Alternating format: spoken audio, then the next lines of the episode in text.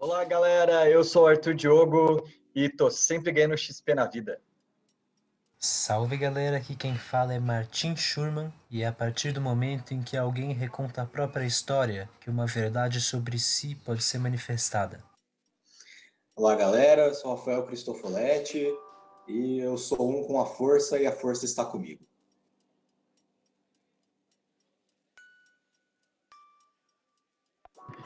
Então, galera, é, vamos começar aqui a gravar o nosso podcast, começando com a apresentação dos nossos integrantes navegantes dessa, dessa pesquisa que é esse podcast aqui. Vamos começar falando com o Tim. Martim. E aí, Arthur, beleza, cara? Tudo bem, e você? Bom, é, para quem não me conhece, que é basicamente todo mundo que está ouvindo isso aí agora, eu sou Martin Schurman de Azevedo, mais conhecido como Martin Schurman, como Tim. Eu sou ator formado em São Paulo pela escola do Célia Helena, Escola de Teatro de Artes né, do Célia Helena. E não atuante agora em época de coronavírus, estou quarentenado como todo mundo. Mas ainda artista independente. Ótimo. E você tem algum outro projeto que você está investindo agora? Cara, é, os projetos que eu estou investindo agora é basicamente esse, esse podcast. Eu tenho um livro que eu escrevo com o Rafa, né? Acho que depois ele vai poder falar um pouquinho mais, mas a gente tem um, um livro qual a gente está escrevendo junto já faz uns nove anos agora, salvo a correção. É isso, Rafa? Faz exatamente 10 anos, rapaz. Começamos em 2010. Ah. Bom, a gente vai ter bastante tempo para falar sobre as nossas experiências, então agora eu vou para Rafael Cristofoletti. Fala aí sua idade, de onde você vem, é, se apresente, meu querido. É, bom, então aí para a galera que está entrando, eu sou Rafael Cristofoletti, alguns me chamam de Rafa, outros me chamam de Cristo. É, também tenho 22 anos, nasci no interior de São Paulo. Atualmente estou me formando em administração aqui em Ribeirão Preto, é onde eu resido no atual momento. É, gosto muito de viajar, já fiz várias viagens, tanto dentro do país quanto fora, é uma coisa que eu gosto muito. Mas que agora, agora nessa época de pandemia, tá mais difícil, né? E fora a graduação, que nem o Martim falou, a gente tem feito um projeto junto aí 10 anos de, desse livro que a gente tem bastante orgulho de escrever, né? Uma narrativa medieval fantástica. E acho que é isso, galera. Por hoje é isso, pelo menos. É, vamos, vamos por partes, porque daí a gente vai ter bastante coisa para deixar aí o público querendo saber mais sobre a gente, todos empolvorosos. Ninguém vai querer saber nada da gente, não. eu sei, mas é mais para criar uma tensão, assim. Bom, eu sou o Arthur Diogo, tenho 28 anos, sou de São José dos Campos, também sou formado em artes cênicas pela faculdade, pela, pelo ensino superior Célia Helena. E antes de fazer é, artes cênicas, eu fiz dois anos de psicologia. Assim como os nossos outros integrantes, eu sou bastante RPGista. Tá certo isso? RPGista? RPGista? Confere produção. Confere produção. Todos são players barra mestres, né? Já mestrei poucas aventuras, mas o que importa é o XP, não é mesmo? A jornada.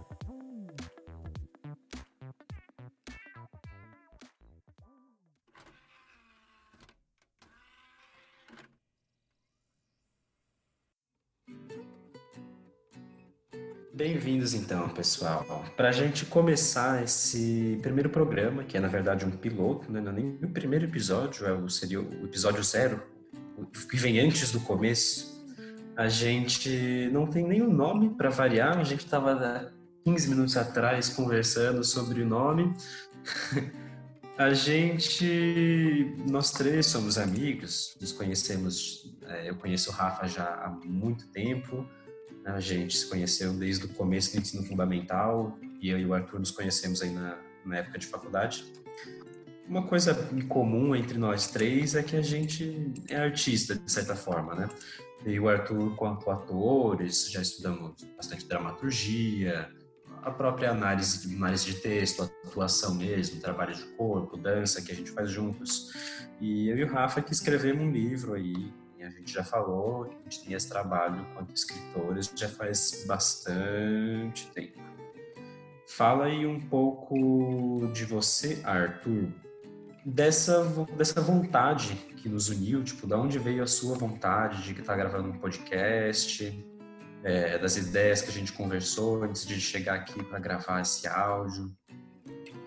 É, a ideia meio que surgiu um pouco o ano passado, que a gente estava querendo criar conteúdo e a gente ouvia bastante o, o Jovem Nerd, então a gente fez um, um, primeiro, a gente queria também falar sobre música, sobre estudo e afins, e a gente chegou a gravar um, um, um programa enquanto a gente dirigia. Eu estava dirigindo, a gente estava no carro conversando e a gente fez uma primeira gravação e deixamos essa gravação aí salva, até hoje tenho ela. E aí um pouco é, essa ideia ficou aí fermentando. E aí quando a pandemia começou, eu já estava em contato com, com o Rafa, e a gente estava trocando muita ideia sobre RPG, sobre é, conteúdos a ser gravados, e também surgiu a ideia entre eu e o Rafa de fazer um podcast. E meio que, tipo, acabamos nos juntando nós três para aí conversar, para bater um papo. E aí surgiu a ideia de usar essa plataforma que é o podcast para debater, para discutir, para conversar, pra, né? Nada melhor do que uma quarentena de que três pessoas trancadas em casa querendo falar sobre a vida para poder fazer um podcast falando sobre a vida, não é mesmo? Exato.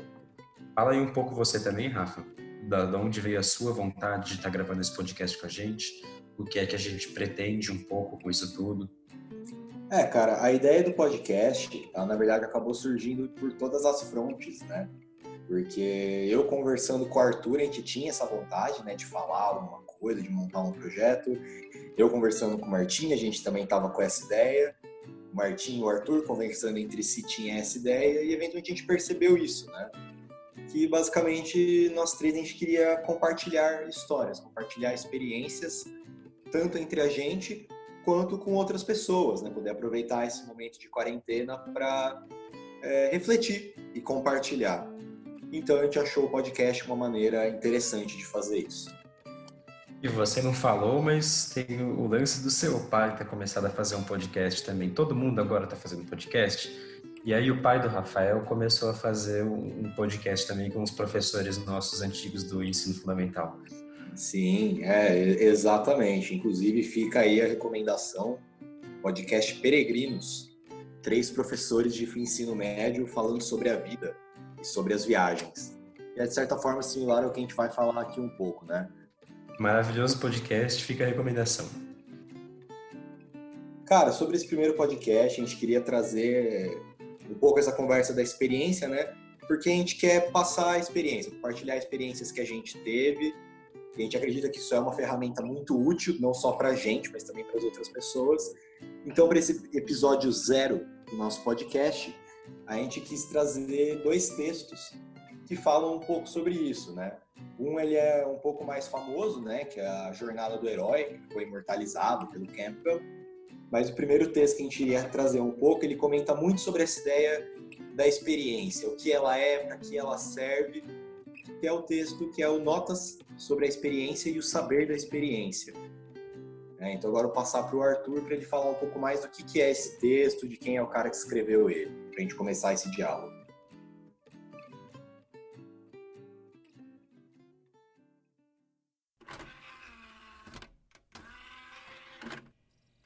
Boa, boa. Bom, o texto Notas, ele...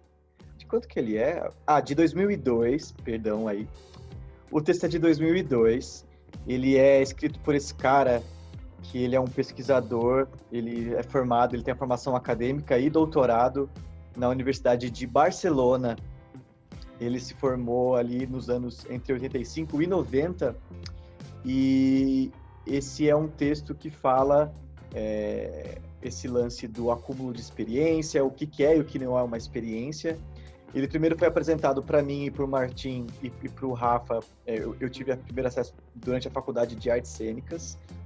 O nome dele é Jorge La Rosa Bom Dia.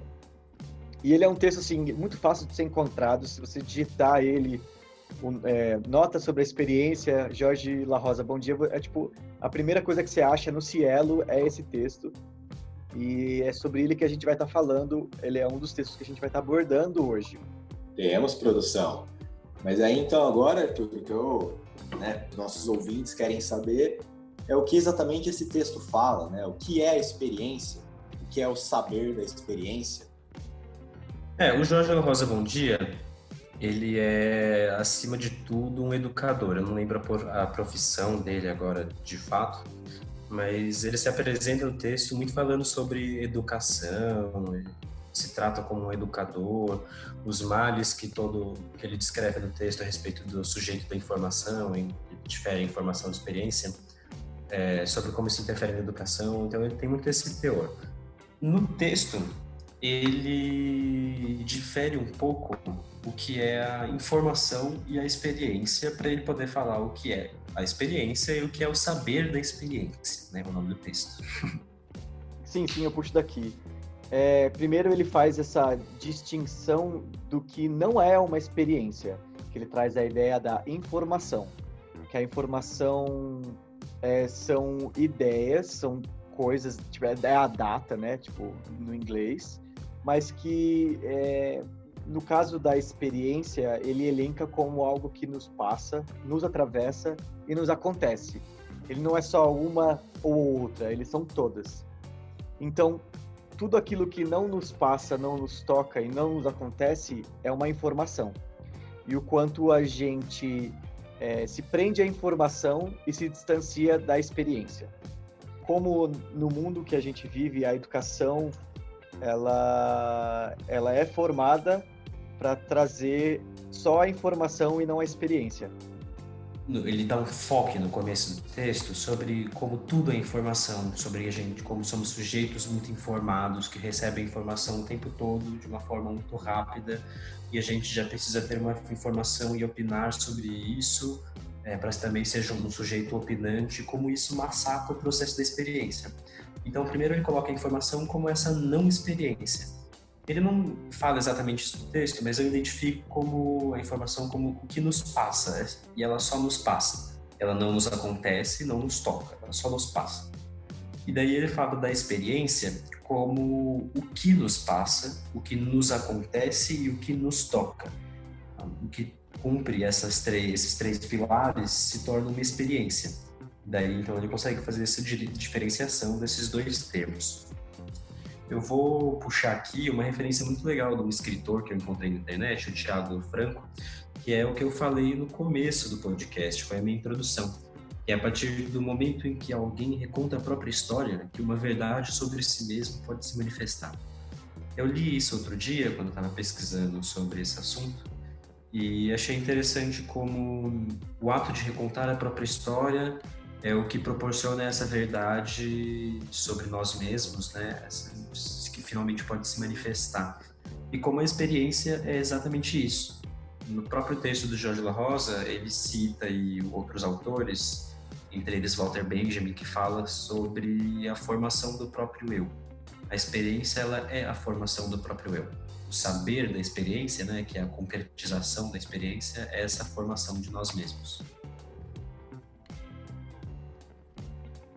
Eu gostaria de reforçar também, falando sobre a educação, que ela é sempre alinhada a uma ideia de opinião. Então, as escolas meio que preparam a gente para ter uma informação e gerar uma opinião. E quanto isso estaria afastado de, de tão informação, tão informativo que é esse mundo, ela nos preveniria de ter experiências e essa experiência nos impediria de aprender outras coisas. Então, como a gente sempre tem esse processo é, opressor de, de sempre absorver informações para ter opiniões, a gente sempre estaria pronto a criticar todas as informações que nos chegam. Então, por conta disso, as experiências não acontecem, porque elas só passam, elas não nos acontecem, elas não nos tocam. A gente sempre tem um olhar crítico em relação a tudo que nos passa. E é legal, Cristo, jogando aí de volta para você, como a experiência tem essa relação imediata com o tema que a gente quer trazer aqui para o podcast, que é da jornada do herói. como a jornada ela é um processo da experiência em si. Porque para se dar o passo de começar essa jornada, precisa algo nos passar, algo nos acontecer e nos tocar para a gente ter esse momento de esse passo, né, de começo de um novo caminho, de uma nova jornada, de uma nova fase, enfim, uma nova experiência. Sim, exa exatamente, Martim. Essa é a grande ideia que o texto ele comenta, né? Exatamente a ideia da experiência e como ela vem com a gente a partir do que a gente faz, do que a gente vive, que são essas jornadas que a gente passa pela vida, né? Algumas jornadas literalmente físicas e outras jornadas mentais, outras jornadas sociais. Tudo isso é uma jornada, tudo isso é uma experiência.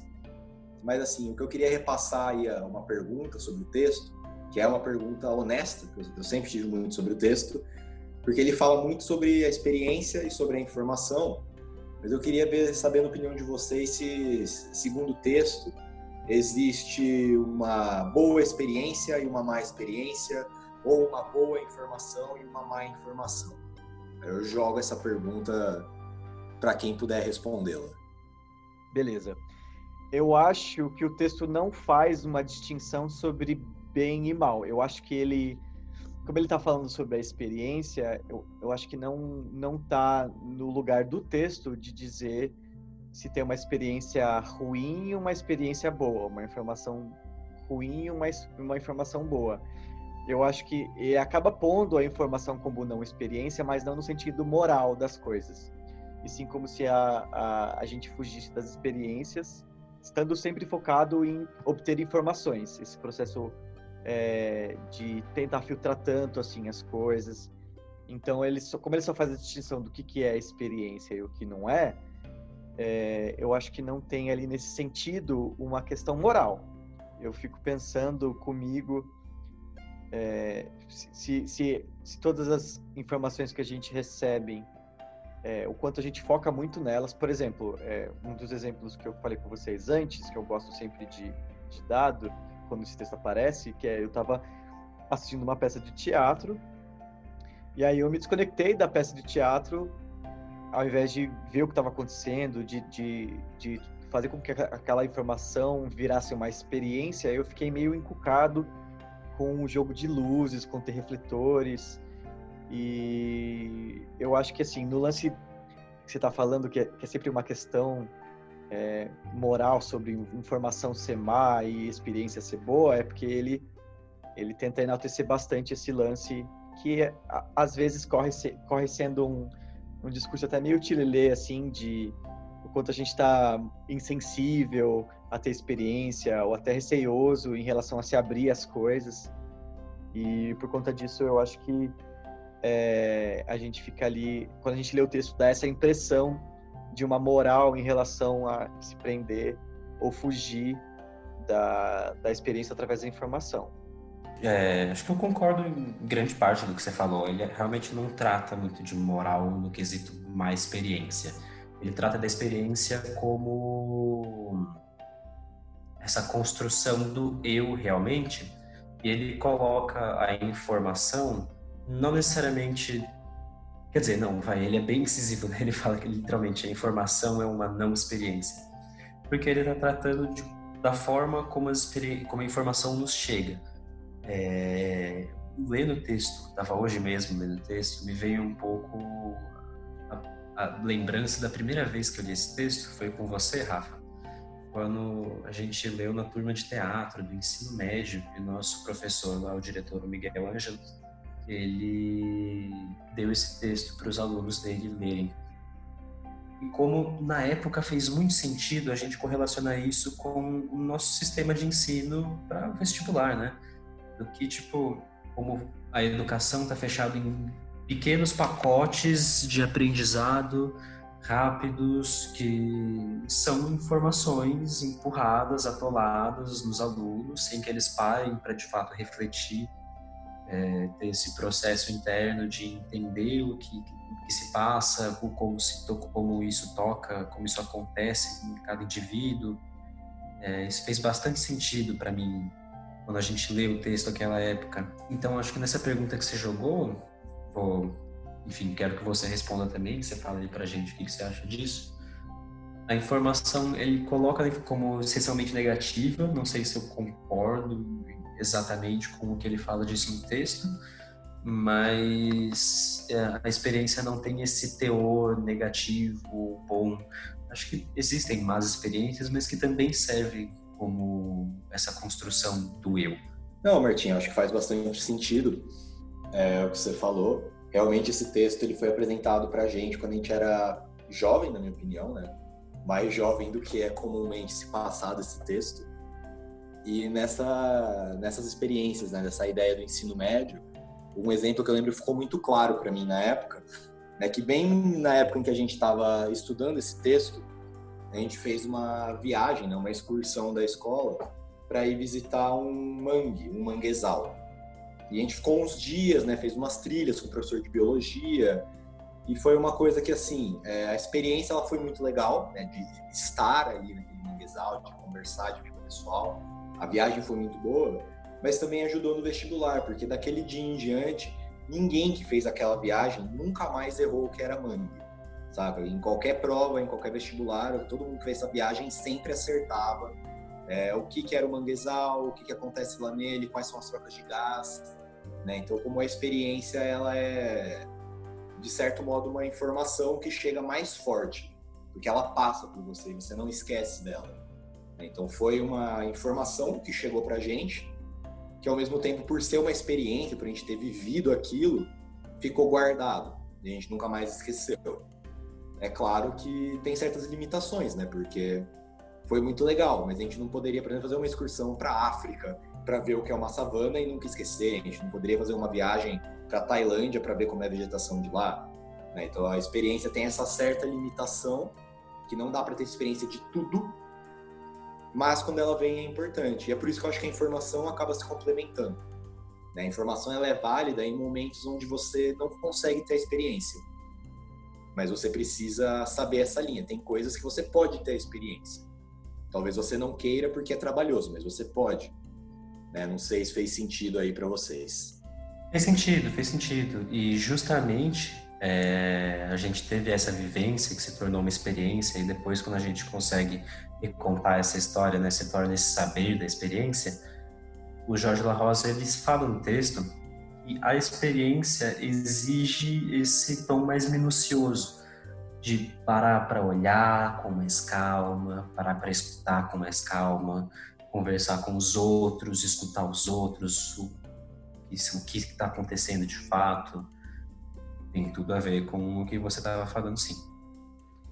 É, eu acho o que é legal também elencar aqui no texto, ele também fala, e eu já tinha meio que falado isso antes, que o quanto a escola, com exceção dessas experiências, que é a pesquisa de campo, ir atrás, vivenciar as coisas, ela nos dá informação para que a gente vire seres de opinião.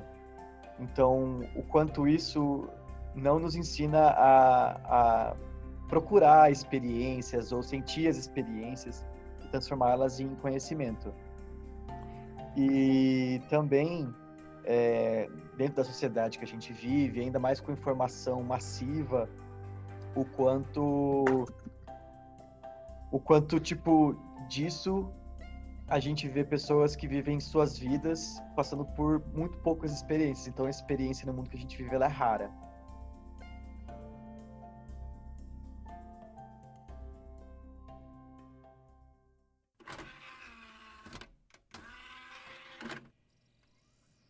Então, a gente escolheu para falar sobre esses dois textos. Esse é um é o texto, o outro é o livro.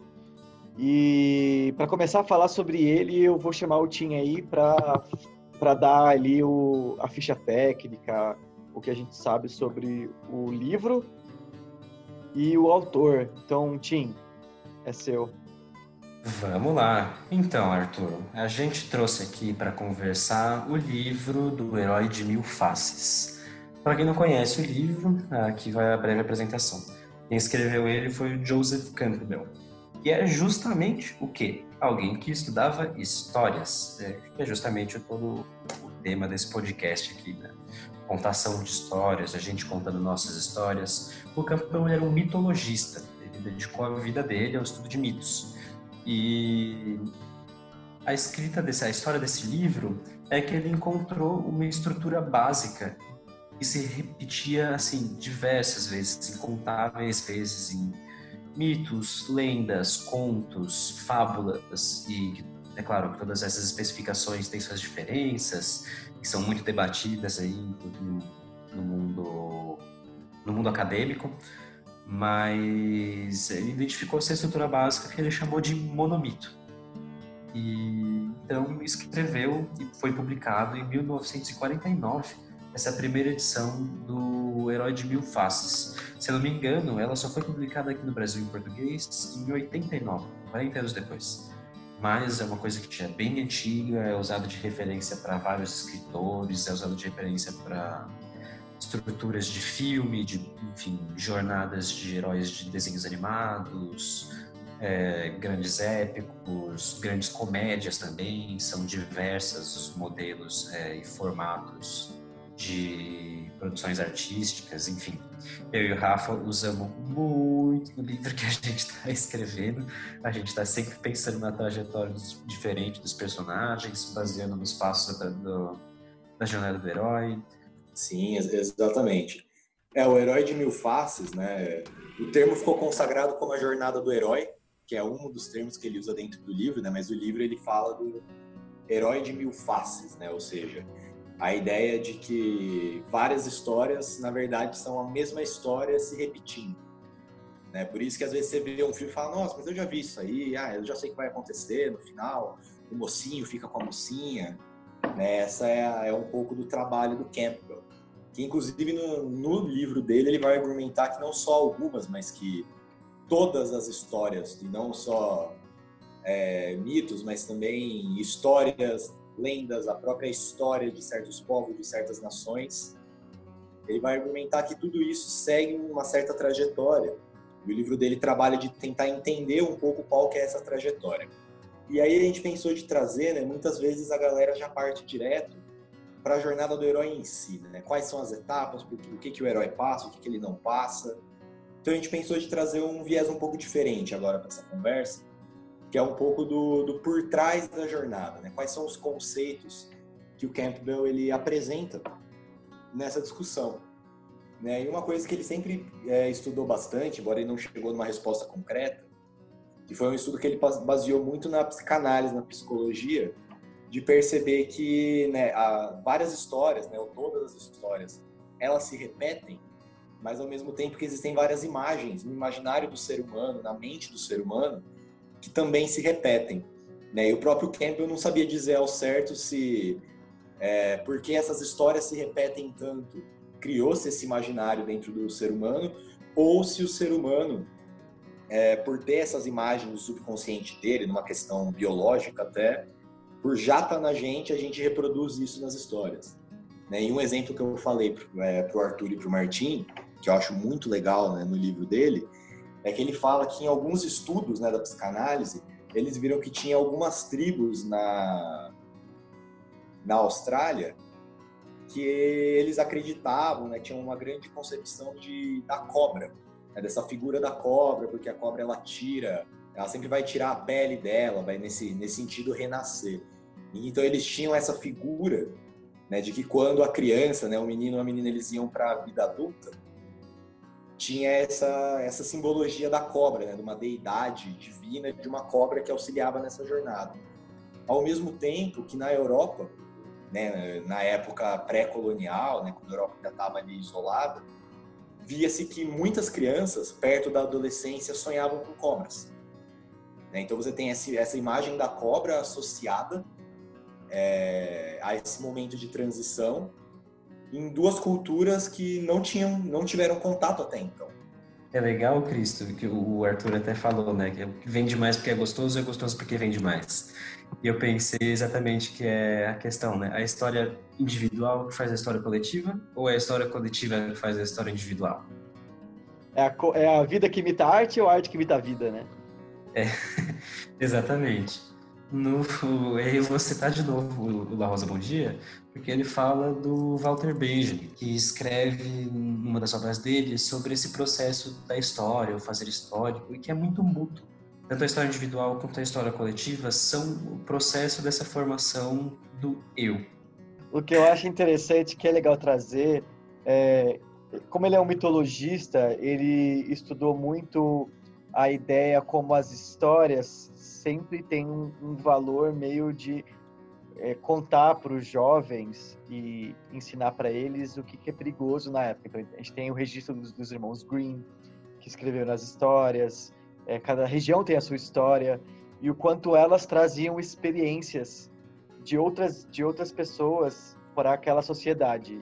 Exatamente, exatamente. Como elas também são experiências individuais que, de certa forma, se transformaram em... São histórias coletivas que, de certa forma, se transformaram em histórias Quer dizer, são histórias individuais que se transformaram em histórias coletivas, se tornaram histórias a serem recontadas e que verdades são extraídas de pessoas, verdades são manifestadas às pessoas através da escuta dessa experiência que está sendo contada. Né? Essa jornada que está sendo contada em forma de mito ou de lenda é uma experiência sendo passada para frente. E ela chega a ser uma experiência para quem ouve também, porque geralmente essas histórias causavam medo nas pessoas. Então, tipo, eu não vou né, a história de João e Maria, né, que é uma história de duas crianças se perdendo na floresta. Então, tipo, eu não vou sair pela floresta, porque senão eu vou me perder. Então, tipo, essas histórias tinham um valor moralizante para prevenir que as pessoas às vezes morressem. Sim, é, e esse próprio exemplo que você deu, né, do, das crianças, né, que não pode sair para a rua, não pode sair para a estrada, também é interessante de analisar, né? Tipo, ele tem esse tom moralista de ensinar elas, mas até que ponto será que antes dessa história ser criada, muitas crianças se perdiam no meio da estrada, no meio da floresta? É, de meio que essa história teve que ser criada para parar com esse problema. Então, e falando sobre é, esse livro, não tem como a gente deixar de citar o lance da repetição é, de contos em outras, em outras mídias, o quanto ele é repetido. Muitas vezes ele, ele, que nem você falou, assim, a gente não sabe se é arte que, que na verdade foi eu que falei isso, né? se é arte que imita a vida ou a vida que, ou a vida que imita a arte. Que tem uma coisa muito interessante que a gente estava falando quando a gente planejou esse, esse primeiro programa, que é como isso se apresenta na nossa vida natural. Sim, é, exatamente. Que assim, seguindo na ideia do Campbell, né, uma imagem que ele fala muito sobre a jornada, né, e quando, quando essas jornadas, é, do ponto de vista literário, né, quando elas são boas, né, quando as pessoas gostam de ver, ele fala muito da questão de vencer a morte. Porque para todo ser humano o maior medo é a morte. Né? Então os heróis são heróis, né? são pessoas que, seja literalmente ou metaforicamente, vencem a morte, né? seja a morte literal ou a morte de uma ideia, a morte de um povo, mais uma coisa que o Campbell ele percebe, e de certa forma a gente também inconscientemente percebe, é que tem um certo erro em muitas histórias. Porque o Campbell ele vai falar que né, a pessoa que vence a morte é a pessoa né, que faz o oposto da morte. Só que muitos vão falar que o oposto da morte é a vida. E essas geralmente são as histórias que não são tão legais de ver. Né? O legal é o oposto de verdade, que é o renascer. Porque a morte é o sair da vida. Né? O nascer é o entrar. Então o herói é aquele que vence a morte ao se renascer, ao se tornar uma pessoa diferente. E isso, assim, para dar um. em termos um pouco mais práticos, é mais ou menos assim: muita, quando tem aquela história que meio que nada acontece, né, no sentido de tem um problema, o herói vai lá, luta com todo mundo, no final ganha. Essas não são histórias que geralmente vendem muito, não são histórias que as pessoas gostam.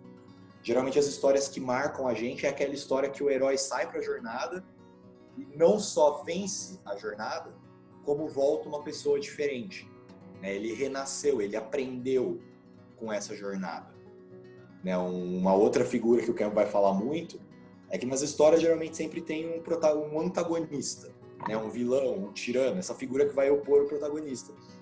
E no ponto de vista do Campbell, ele vai falar que essas pessoas são pessoas que não renascem. Né? São pessoas que começam essa jornada do herói, só que em algum momento elas param e decidem se manter do jeito que elas são. Né? O herói de verdade, né? essa figura do Campbell, é a pessoa que muda, que vem, que percebe as experiências que estão acontecendo e por conta delas volta uma pessoa melhor ou uma pessoa diferente.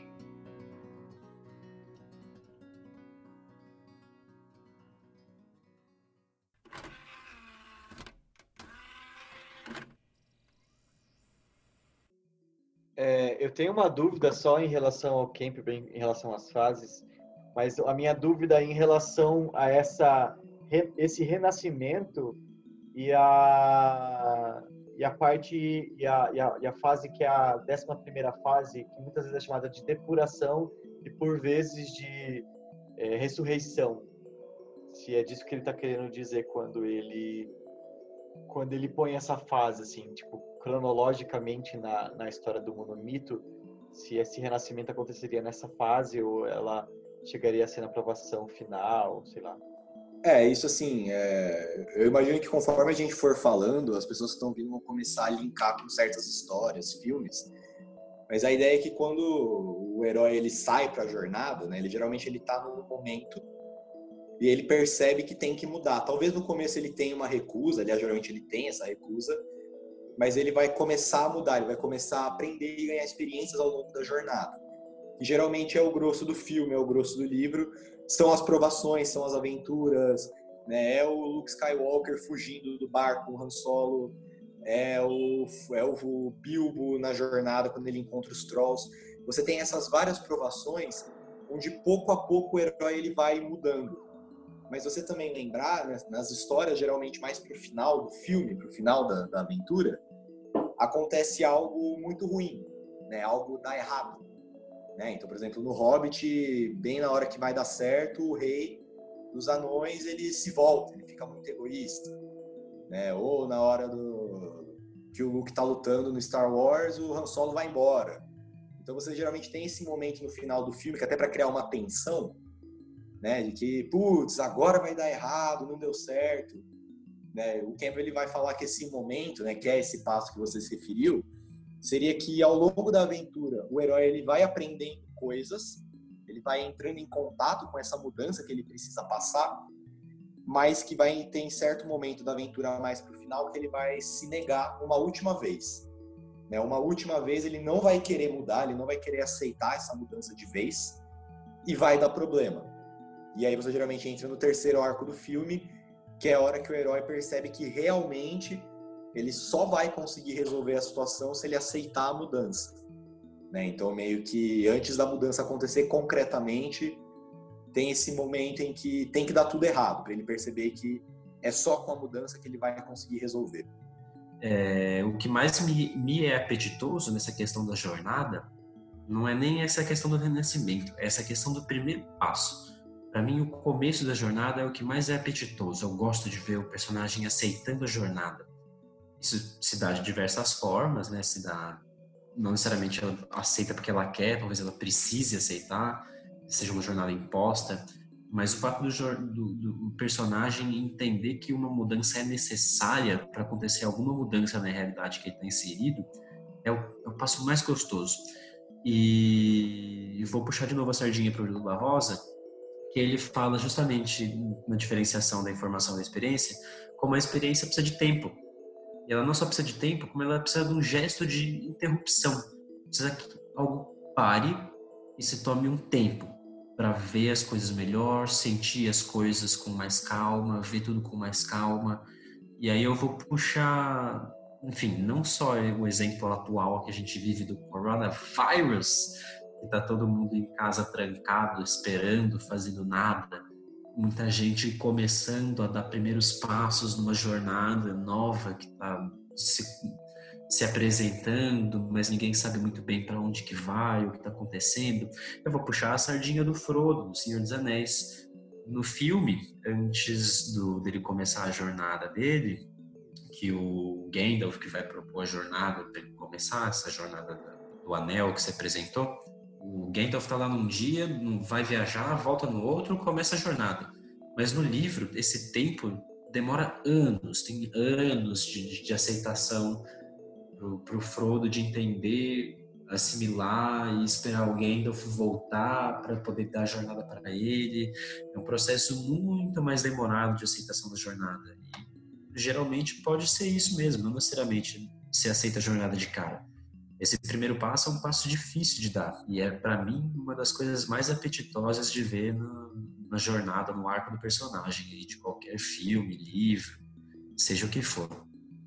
que eu acho interessante também nisso que você falou é que muitas vezes a missão ela não é compreendida. Porque, assim, se a gente for olhar os passos, a gente vai entrar mais para falar sobre cada um deles e tal. O chamado da aventura nem sempre é tão claro assim. É, você, é, porque eu entendo muitas vezes como esse, esse chamado para aventura, né? Porque a gente tem ali o primeiro passo que é o mundo como ele está, e o chamado da aventura por vezes é um desequilíbrio do mundo que ele está, é uma, é uma, é uma percepção de que alguma coisa está diferente, e aí o chamado para aventura, muitas vezes, ele não é percebido, né? E aí é interessante que em outras versões eu vi esse esse partida para travessia, é, esse é, travessia, o limiar, que é esse momento onde ele parte para a aventura, é também chamado a travessia do umbral da porta, que é o batente, sabe? Quando ele passa por aquilo e não tem mais como voltar. E aí entra para mim uma das partes mais interessantes, que é o que nos filmes é mais estendido, que é a aventura em si, que é você reconhecer os seus amigos, você reconhecer seus inimigos, é, que é o que traz é, para quem está assistindo é, ele se confrontando com as dificuldades, coisas que ele nunca enfrentou antes, ele reconhecendo pessoas novas, ele acrescentando pessoas à sua luta, que é o lance da gente ir cada vez mais se aproximando daquele personagem. A gente se vê mais no, nos nossos dia a dias tendo dificuldades durante a nossa vida, né? Para mim é o, geralmente toma mais tempo dos filmes, né? Porque em geral, depois que ele termina, chega ali no final e tal, o, o filme poucas vezes ele chega no, nas, nas, nas três últimas partes, né? Então é, é meio que por isso assim que é, estudar a, a, a, jornada do herói é tão legal, assim, ver como ela se representa e, e o que é filosófico dela, né? Sim, exatamente.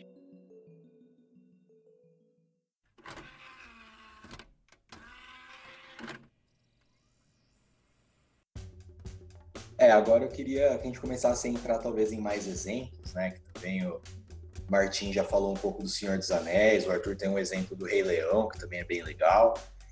Mas assim, eu tenho duas, duas jornadas do herói que eu acho muito interessantes.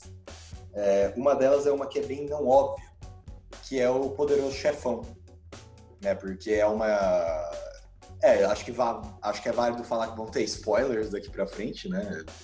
Pelo menos da minha parte. Mas assim. Ah, me respeita. Quem não assistiu o Poderoso Chefão até agora, pelo amor, né? Não, é, obra que tem mais de 15, 30, 20 anos já não é considerado spoiler. É tipo uma escolha de não ter assistido, vai. Exatamente. Mas Poderoso Chefão eu acho legal porque ela é bem não óbvia, né? Porque é uma história do personagem virando vilão. Né? Ele, que é o personagem principal, que é o Michael, ele começa como um veterano da Segunda Guerra Mundial, essa pessoa boa, honesta, e ele vai terminar o filme como sendo o poderoso chefão da máfia de Nova York inteira. Né? Uma certa corrupção, uma decadência do personagem, mas que é uma jornada do herói.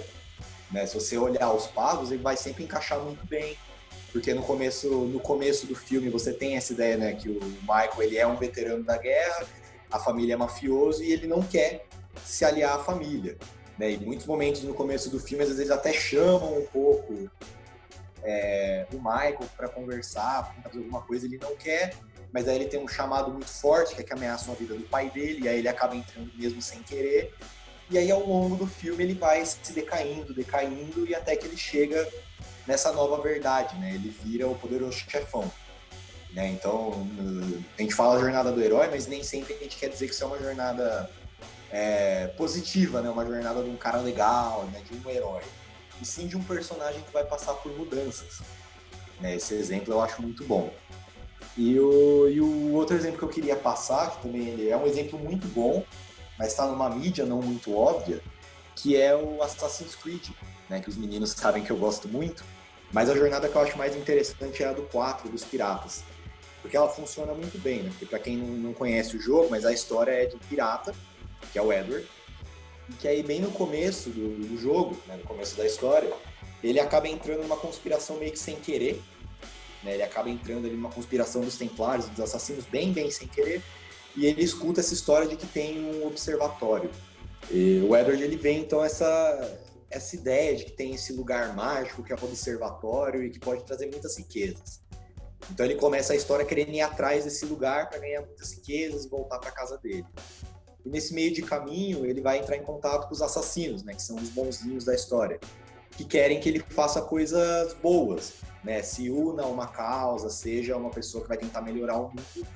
E ao longo do jogo inteiro ele nunca quer né? Ele está sempre querendo ir atrás do tesouro pessoal dele, dessa, dessa aventura dele, de achar o observatório, de ficar rico. E você vê ao longo da história que muitos personagens vão deixando o Edward de lado, porque ele é muito egoísta, porque ele só pensa nele mesmo. E as pessoas vão indo embora da vida dele. Até que chega né, o, fundo do poço, que ele tenta finalmente chegar nesse lugar com o observatório, é traído, perde o lugar, e as pessoas estavam com ele todos vão embora e ele é preso. E aí depois disso que ele vai realmente começar a entrar em contato com os assassinos e tentar melhorar, né? Então ele na verdade vai ir atrás desse observatório para proteger esse lugar, ele vai tentar consertar os erros do passado dele. Isso é o final do jogo. E aí para mim assim, a cena final do jogo eu, eu, acho muito boa, porque ela mostra muito bem a jornada do herói. Eu tava conversando disso esses dias inclusive com o Martin. Que no final do jogo o Edward descobre que ele tem uma filha né, que ele teve essa filha antes dele vir para o Caribe, né, ela estava lá em Londres, e a menina vem ver ele, né, ele recebe essa notícia e ele larga tudo para ir ficar com a filha. E aí na cena final ele está no barco com ela e eles vão conversando de várias coisas. E uma delas que eles conversam, né, é que ele vai perguntando para a menina sobre a mãe que faleceu, é, pede desculpas por não ter estado com ela. E aí a filha fala bem inocente, não, mas tudo bem, você não sabia que eu existia. E aí o Edward, ele fala né, que não, mas isso não importa. Né? Tipo, se eu, se eu tivesse, se eu soubesse, eu teria ido, eu teria ficado com você. Mas aí ele para por um segundo, né, enquanto ele tá ali no navio e, e meio que pensa consigo mesmo. É, eu espero que eu teria ido. E esse momento para mim é muito bom, ele mostra perfeitamente a jornada. Porque você tem agora, nesse momento da história, esse homem, né, o Edward, que é um cara que está tentando melhorar, consertar os erros do passado, então, obviamente, ele vai largar tudo para ficar com a filha. Inclusive, é o que ele está fazendo nesse exato momento. Mas você também sabe, e o personagem também sabe, que quando você começou a história, aquele Edward egoísta, ganancioso, nunca iria voltar para a filha. Se tivesse chegado a notícia, ele ia olhar e falar: ah, eu vou juntar a riqueza e depois vou. Então, esse arco eu acho legal. É você perceber claramente que o personagem sofreu uma mudança ao longo da história. E mais do que isso, ele também percebe. Pô, velho, deu um puto spoiler aí do Assassin's Creed, mas como já saiu já faz alguns anos, que é em cima de, de motivação para as pessoas começarem a jogar, é, é um belo de um arco é, da jornada do herói, assim. Mas você falou bem, eu, eu sempre eu gosto de falar é, do exemplo do Rei Leão, que é o Hamlet da Disney. Todo o mito, todo o monomito, ele tem essa questão de assim que a, a jornada é apresentada, o nosso protagonista ele recusa a jornada e essa recusa ela pode aparecer sim de muitas formas tanto ele de fato dizendo eu não quero essa mudança eu não quero partir para a jornada como uma ideia que, que, que me deram até o, o, o, Ian que a gente faz improvisação junto a gente estava debatendo o, a jornada do herói ele falou que muitas vezes a, a recusa do chamado não vem como uma recusa de fato sim como um não entendimento da jornada. Então, no caso do Simba do Rei Leão, é, ele achando que ser rei é fazer o que ele quiser. Então, tem aquela música do que eu quero mais é ser rei. É tipo ele justamente não entendendo o que é essa jornada de ser rei. E por conta disso ele acaba se pondo em perigo. Ele vai ali pro pro pro cemitério de elefantes, tem um momento das hienas lá. E uma outra parada também que eu fiquei lembrando, né, que esse momento de mudança, ele é muito nítido e claro. É, e eu lembrei de um exemplo agora que foi, para quem, não sei, quem é da época aí, assistiu Digimon, todos os episódios que tinha o que tinha ali um, um momento de dificuldade máxima, um momento de mudança clara, é sempre um, um segundos antes no Dragon Ball também acontece isso bastante, que é uns segundos antes do Digimon evoluir, sempre tem ali uma tipo, nossa, deu ruim, as coisas vão não vão dar certo, aí tem aquele momento e o Digimon digivolve, você fala assim, essa é a mudança, é, esse é o, o, ponto que ele entende a diferença, né? No, no Dragon Ball Z isso aparece bastante como é, quando ele fica muito bravo e aí ele se transforma Super Saiyajin. São é, outros exemplos de, de entendimento da mudança ou vontade de mudar de fato. Então, esses são tipo como na dramaturgia isso se apresenta como o momento que o, que o personagem entende que as coisas ele aceita a mudança, né? Pô, mas você vai puxar Digimon e não vai falar de Pokémon? É isso mesmo? É que o, o Pokémon. É, o Pokémon também tem bastante disso, né? Quando. Porra! Tudo, ah, é porque eu, eu, lembrei. É porque eu lembro da música. O, o, é que Pokémon, o registro para mim é mais o, o jogo, né? E aí não tinha muito disso. Era mais tipo você. É, para você evoluir, evoluir um Pokémon, era mais você ficando tipo um bilhão de anos passando implantação para ele ganhar XP e tal. No desenho isso é mais claro, né? Tipo, no momento é claro. de dificuldade máxima, aí ele vai evoluir. Eu só queria deixar gravado que eu sempre achei Digimon melhor e eu acho que Pokémon é uma grande rixa de galinha vestido com outra skin. É, porra, é a jornada do Pikachu, velho. Pikachu é uma puta jornada do herói. Ele, o Ash e o Pikachu entendendo que o Pikachu não precisa evoluir pra Raichu pra ser melhor. Cara, se a gente fosse ver bem, então o Pikachu seria o vilão, né? Porque ele, ele não evolui, ele, ele não completa a sua jornada. ele é tá o vilão certo, da Pikachu. história.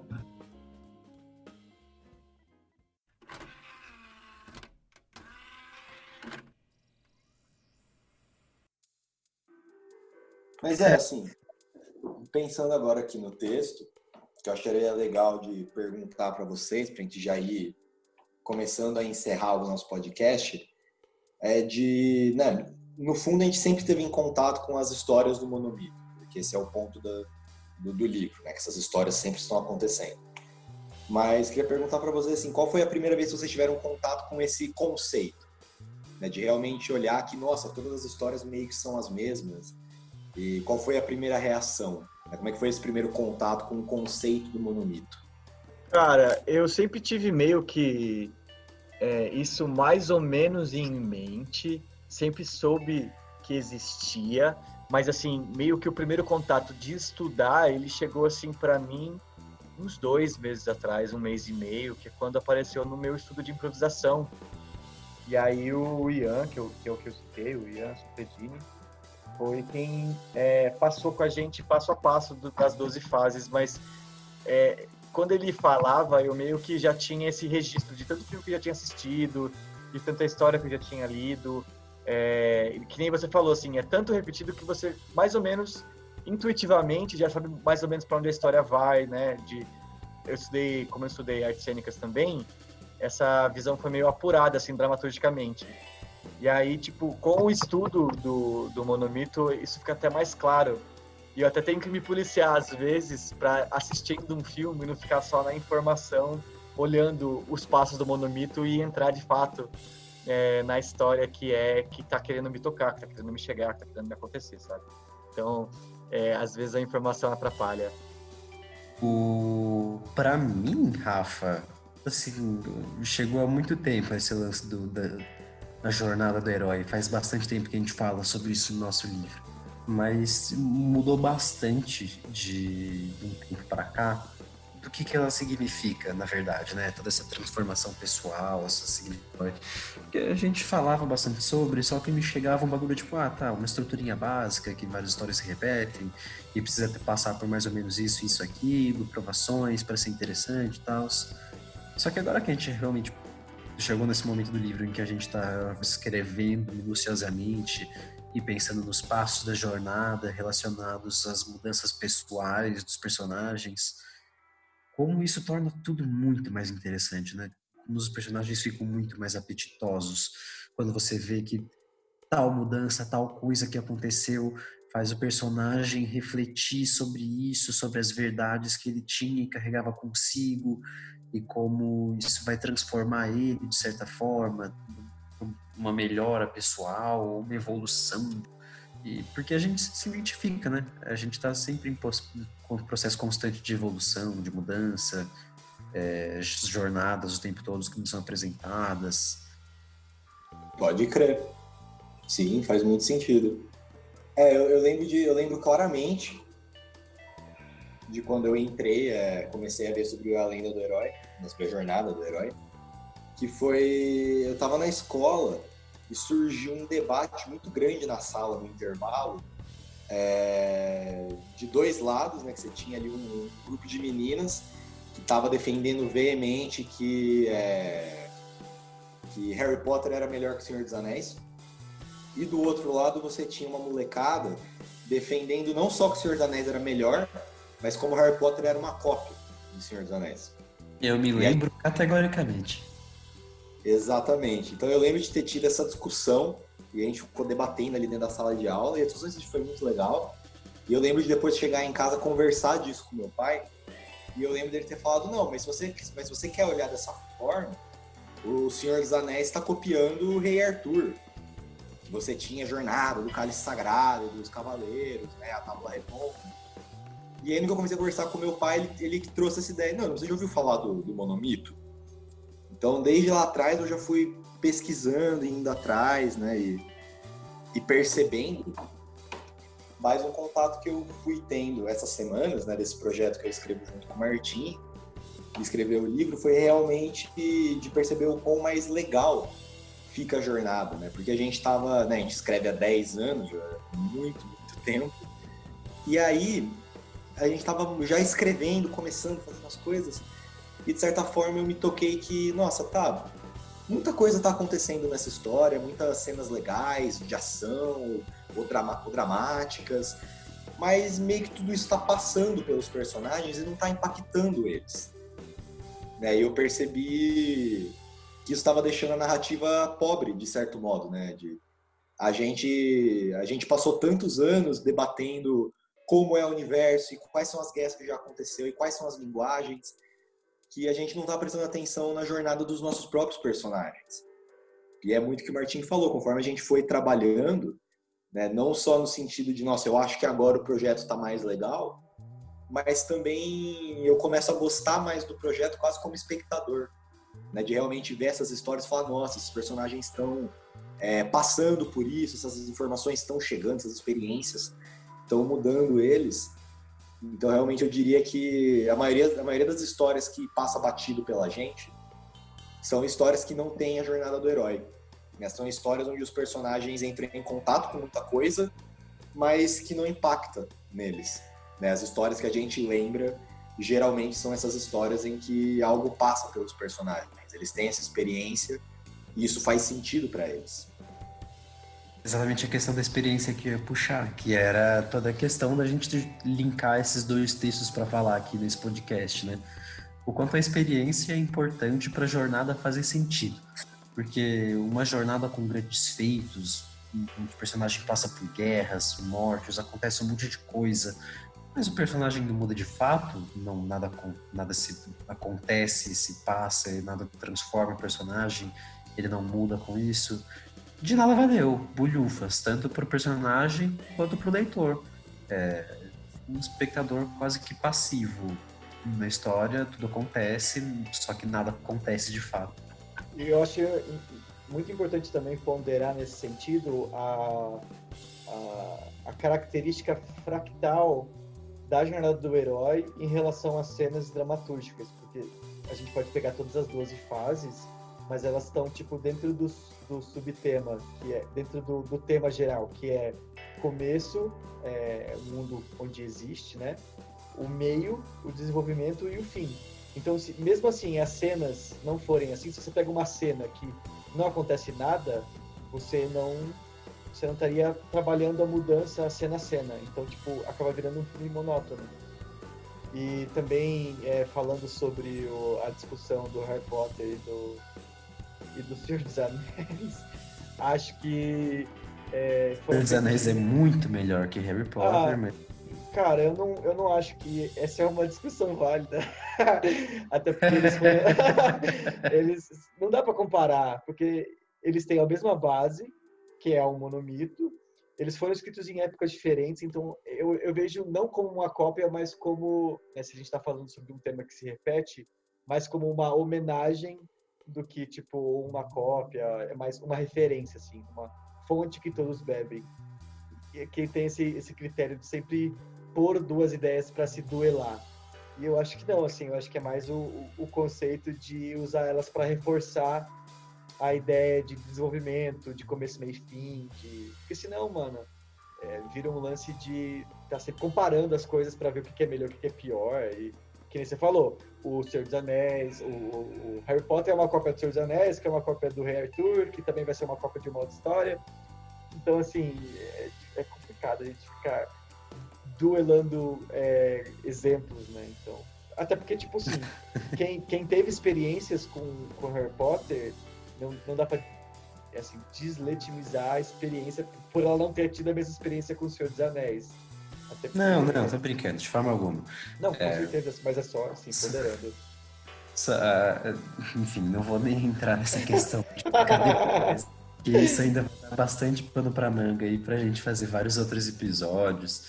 Inclusive, o próximo episódio a gente vai falar bastante de histórias pessoais, de jornadas pessoais que a gente teve, que a gente passou, linkar né, o que a gente está falando, o que a gente trouxe para introduzir o nosso podcast, a abordagem que a gente vai ter, né? Vai ser mais ou menos mais do mesmo, essa abordagem sobre nossas histórias, outros exemplos, enfim, a gente vai ter outros episódios que a gente vai falar mais sobre o Campbell, sobre a jornada do herói. Esse próximo episódio que a gente vai linkar os 12 passos, de fato, com as nossas jornadas pessoais. Enfim, a gente conversou sobre bastante coisa já, teve bastante ideia a respeito das nossas saídas de casa, que é uma grande jornada sair de casa para ir morar sozinho, depois da escola, fazer uma graduação, e nós três passamos por isso, enfim. É, isso a gente continua aí no próximo programa. Algum dos dois aí tem mais alguma coisa que gostaria de acrescentar antes da gente fazer essa finalização? É, eu gostaria sim. É, eu acho que foi legal trazer essa conversa né, dos dois textos, né, tanto Nota sobre a Experiência quanto a Lenda do Herói, quanto a Jornada do Herói. Lenda do Herói é um jogo muito bom brasileiro, recomendo, mas não é questão. ato falho, ato falho. Lenda do Herói é aquele jogo do Campbell é, que é, é feito pelo Marcos Castro, os irmãos. É, as é, tá tudo bem. Mas eu acho interessante, né? Porque a ideia desse podcast é realmente de falar sobre as experiências, né? Compartilhar as experiências, como elas chegaram na gente, como elas, como elas impactaram a gente. Então era realmente trazer para esse piloto uma conversa, né, vamos dizer assim, antes de entrar no assunto. Então a gente quer falar de experiências, por quê? Qual é, qual é o peso da experiência? por que, que ela é tão importante, né? E o que liga, né, na jornada do herói, além da ideia de que o herói só está sendo o herói porque ele está passando pelas experiências, também vejo muito a ideia de que, poxa, realmente, muitas histórias têm o mesmo ciclo, elas se repetem, mas todas são válidas. Né? Porque por mais você, você tenha o mesmo molde, assim dizendo, você pode tirar coisas diferentes de cada um. Né? Então, por exemplo, quando a gente for conversar em outros podcasts, por exemplo, da nossa saída de casa para a faculdade, o modelo acaba sendo um pouco similar. Né? Pô, tava no ensino médio, fez um pouquinho de cursinho, depois foi para a faculdade, primeiras semanas. A jornada, de certa forma, é similar, mas talvez e muito provavelmente as experiências que cada um de nós tiramos é diferente. Então, acho legal ter essa ideia né? de que às vezes uh, o, o moldezinho é similar, mas cada um tira coisas diferentes da experiência. Às vezes, do mesmo molde, tira experiências diferentes. É, não, só gostaria de lembrar mesmo que é sempre bom lembrar que a gente concluiu através desse programa todo que, no final das contas, quando a gente fala sobre Pokémon, o Pikachu é o vilão. Vamos Só deixar de debater no próximo episódio, então. Beleza. Muitíssimo obrigado a todos vocês que estão ouvindo o podcast, chegaram até aqui. A gente não sabe o quão comprido ficou, quão grande foi. A gente espera muito que vocês possam nos dar um retorno. Escrevam o que, que vocês acharam, o que, que vocês não acharam. Se vocês gostaram do nosso papo, manda para os amigos, compartilha no WhatsApp, compartilha onde der. Se vocês não gostaram, tá tudo certo, manda para todos os seus inimigos. Fala, olha que texto legal, ouve ele todo. No final ficar ficar massa. E eles vão passar todos esses minutos aí ouvindo três chatos especialistas em porra nenhuma falando sobre nada. E. Coisa acho de teatro, gente... isso. É. e acho que a gente fica por aqui então. Até o é próximo. Nóis.